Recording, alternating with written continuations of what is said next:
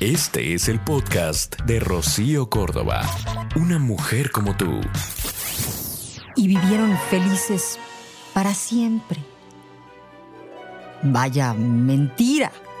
Mentira total. Vamos, es la frase más deshonesta que nos pudieron haber repetido miles de veces. Y además, lo peor del asunto es que esas miles de veces nos la creímos. Creíamos que sí, justo al unirnos con aquel amor de nuestra vida, todo iba a ser felicidad y abundancia, comprensión, equipo, solidaridad. Y la realidad es que las estadísticas marcan que solo tres de cada diez matrimonios prosperan. Digamos que estamos en los tiempos en los que prima eh, todo lo instantáneo, vamos, la búsqueda de la felicidad inmediata, la tolerancia, el diálogo, el contar hasta mil antes de patear el tablero, literalmente no está de moda. Y entonces esa frasecita salida de la ficción de vivieron felices para siempre, pues tiene muy poco que ver con la realidad de compartir el día a día con el otro. Fíjate, solo tres de cada diez parejas permanecen con un matrimonio que les aporta felicidad. Tenemos que ir entendiendo que la pareja perfecta, esa no existe. Todas las relaciones pasan por momentos de peleas, de crisis, de enfrentamientos. Forma esto parte del desarrollo normal de este vínculo. Y acá lo interesante sería que estas discusiones pues fueran con calidad y no terminaran con la relación. ¿Por qué crees que la peli esta de, de Titanic termina con Jack congelado, ¿no? y Rose sola. Porque si Jack se hubiera salvado, pues Rose hubiera tenido que ir al mercado, ¿no? Jack ni siquiera chamba tenía en ese momento, ¿no? o sea, nos hubieran dado pedazos de realidad y entonces la peli no hubiera sido el hitazo taquillero que fue en su momento. Y la vida tiene estos picos para arriba y para abajo, a veces súper pronunciados, más pronunciados a veces los de abajo y quisiéramos seguir pudiendo pronunciar los de arriba y a veces nos cuesta trabajo. Sería maravilloso que entendiéramos eso, que ni todas las historias que vemos en Facebook son tan verdaderas ni tan llenitas de perfección, ni mucho menos de felicidad absoluta. Y si lo hay, son instantes. Y por eso es que hoy decidimos hablar de qué hay detrás del y vivieron felices para siempre. Creíamos que pues, los problemas había que enfrentarlos antes de, pero que una vez que pues decidían unirse, todo aquello iba a fluir. Y todavía a veces seguimos creyendo en cuentos de hadas. Hoy resulta que todo lo queremos instantáneo. Vamos, la misma búsqueda de la felicidad queremos que sea inmediata. No entendemos de tolerancia. ¿Qué decir del diálogo? Eso de contar hasta mil, ¿no? Antes de tirar la toalla. Eso ya no está de moda. Ahora resulta que, pues el vivieron felices para siempre, pareciera una frase salida de la ficción. Poco tiene que ver con nuestra realidad, con el compartir el día a día con el otro y con todo lo que implica aquello, en donde muchas veces pues te tienes que callar, tienes que apechugar, tienes que alivianarte, tolerar, ceder, perdonar, una y mil veces, cosas perdonables. Saber hacer la diferencia para que te entiendan, te toleren, te perdonen, te entiendan, para que vuelvan a ceder. Tenemos que entender que es un camino de crecimiento, en donde van a haber peleas, crisis, enfrentamientos, y esto forma parte del desarrollo normal de aquel vínculo. Digamos que aquí el reto o lo interesante radica en saber qué es lo que hacen algunos para que estas discusiones no terminen con la relación. Y este es el tema. Este que va a tocar tu realidad, la de tu casa, la de tu hermana, la de tantas personas.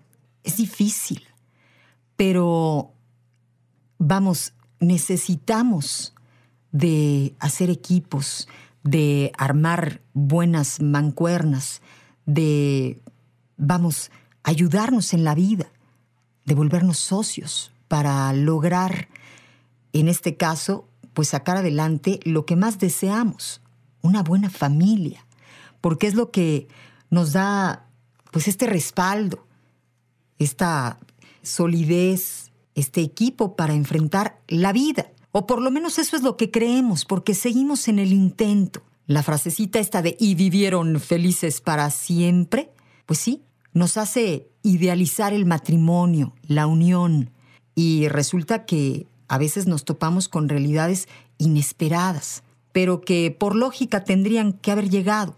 Los hijos, las cuentas, las responsabilidades, los deberes, las situaciones complejas, los momentos desagradables, los compromisos que no elegiste pero que te tocan enfrentar, ¿no? Y, y a veces resulta que dejamos de sentirnos plenos, de sentirnos pues, realmente contentos, felices dentro de una relación.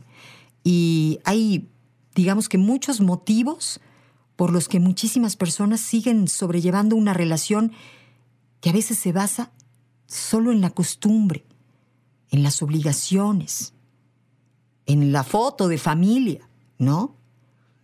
Y, y estos son términos que poco tienen que ver con la verdadera felicidad, con el amor pleno, pasional. Y muchas veces, bueno, se debe eh, pues a muchos mensajes que nos metieron en la cabeza, ¿no? Y resulta que a veces hay que desaprender muchas situaciones que no aplican en nuestra vida, no con nuestra pareja o no en nuestros tiempos. Porque yo creo que el matrimonio da para mucho más que solo un contrato de obligaciones. O digamos que una condena ante el altar, ¿no? Donde nos dicen que eso es hasta que la muerte nos separe. El matrimonio puede ser muchísimo más que eso. Tiene que ser algo mucho más que solo eso.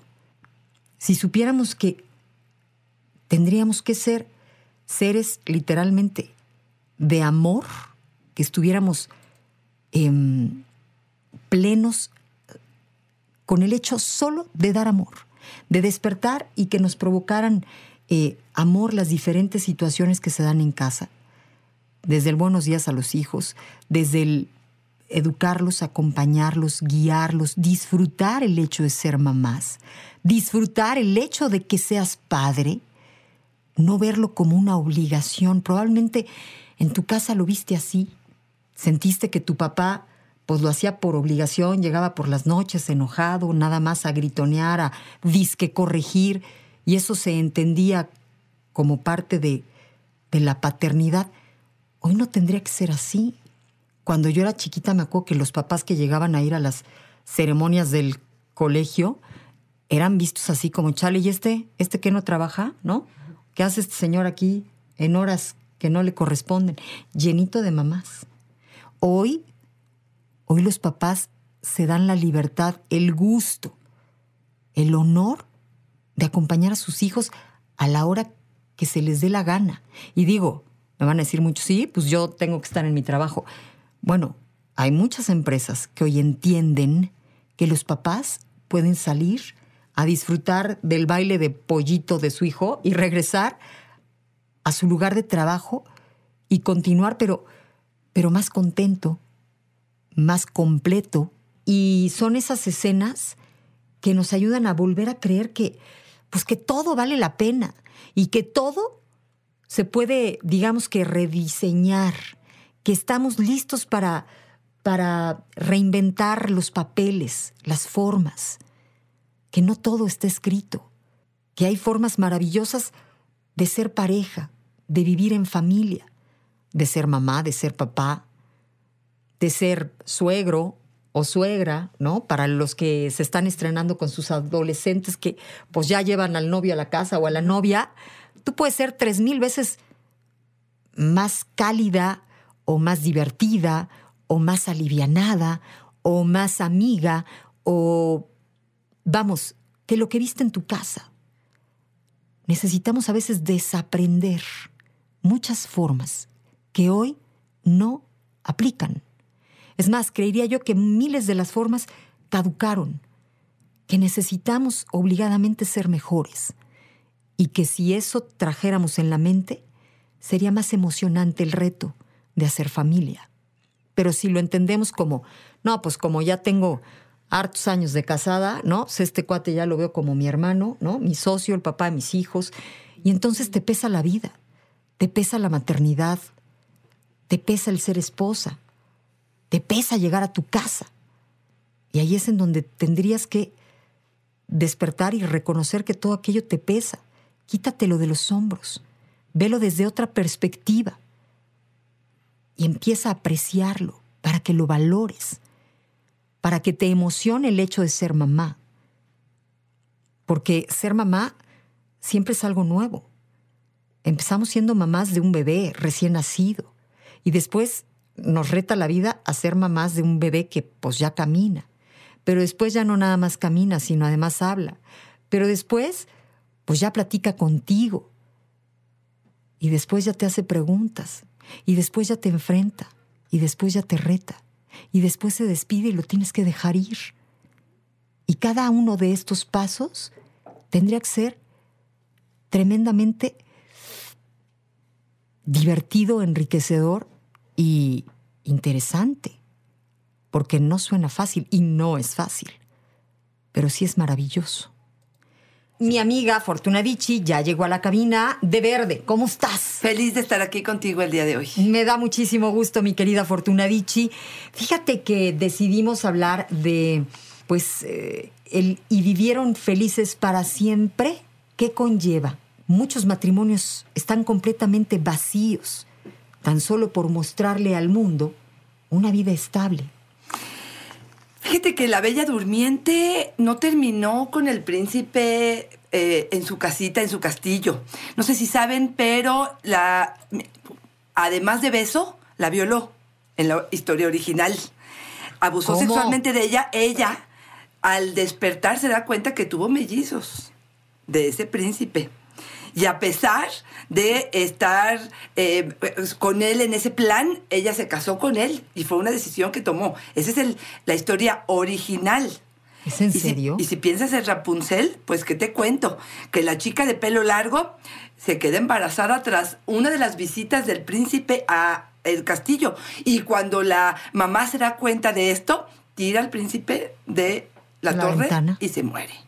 Entonces, esto de, y, si les podría contar, eh, algún día valdrá la pena que eh, revisemos las historias de Disney, de dónde partieron, las originales, porque yo creo que tú le estás dando al punto exacto, y es decir, desde dónde partimos para unirnos en este y vivieron felices para siempre. Oye, perdón, pero ¿cuántas veces cambiamos en la vida? De ginecólogo, de abogado, de dentista, de amigos, de trabajo, pero pareciera que de pareja está prohibido porque nos casamos con esa idea o venimos arrastrando esta idea de, toda una vida. Entonces, bueno, creo que el planteamiento, y para siempre, digo para siempre, con trabajo y me puedo comprometer casi, casi a hoy.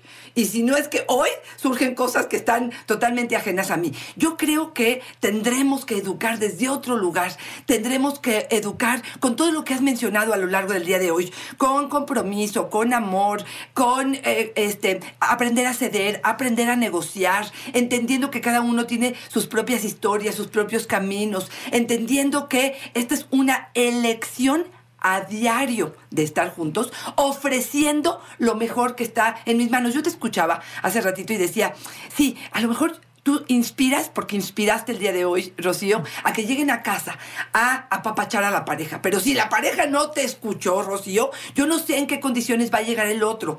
Pero yo creo que esta conciencia que tú estás haciendo es precisamente esa, de poder decir, espérame tantito, ¿cómo estamos viviendo? ¿Qué calidad de vida estamos teniendo? ¿Y a dónde le apostamos? ¿Qué podemos trabajar? ¿Y qué puedo hacer yo para hacer que tu día, tu pareja, que este día sea mejor para nosotros. No que te voy a pedir a ti que hagas de cambio para que yo sea feliz contigo, sino yo qué voy a ofrecer para que el día de hoy tú tengas una sonrisa en la boca y sigas apostando por esta relación de pareja. Eso me encantaría. Mira, yo tengo dos cosas que considero importantes. La primera, Yo creo que esto de vivir en pareja nos ha venido costando tanto trabajo, porque de pareja no tiene nada. No es el suelo, eh, digamos que Parejito. parejo para los dos. Y eso es algo que tiene que cambiar, que nos está costando trabajo a las mujeres, que ellos, eh, digamos que se rehusan, pero es tiempo de entender que si ambos somos iguales, vamos a lograr equipos más sólidos, más productivos, más funcionales y más felices. Totalmente de acuerdo. En este 50-50 que de pronto eh, hablamos, yo creo que hay un error. Probablemente en la cocina o en la casa yo doy 70 y él da 30. Probablemente en, no sé, en algunas responsabilidades de, económicas, de administración, él da 70 y yo 30. Aguas con estar cobrando exactamente en lo mismo, eh, eh, para lo mismo, ¿no? Eso es importantísimo. Lo que está diciendo Fortuna es como para no malentender esto de igualdad. Exacto. No estamos hablando de que si yo gano tres pesos, tú Tienes forzosamente tienes que hacer tres pesos también. Exacto. No, como lo dice Fortuna, es con la misma entrega, con los mismos derechos, con el mismo compromiso, con las mismas ganas y con la misma eh, fuerza en la voz. O sea, yo creo que si yo me siento eh, escuchada en mi casa, no va a haber un lugar en donde yo me sienta más a gusto que en mi propia casa. ¿No? Y lo mismo escucharlo al otro. O sea, ese es el problema, que no somos iguales, no hemos venido siendo iguales. Y el que aguanta se cansa. y, y estamos cansadas las mujeres. Claro. Muchas de las veces. Fíjate que una de las premisas con las que tú arrancaste y es estas creencias con las que nos unimos en este matrimonio, eh, una de ellas tiene que ver con el otro me va a hacer feliz. El otro es mi media naranja y tiene que gustarle las mismas cosas que me gustan a mí, seguir los mismos proyectos que a mí me gustan, aplaudirme mis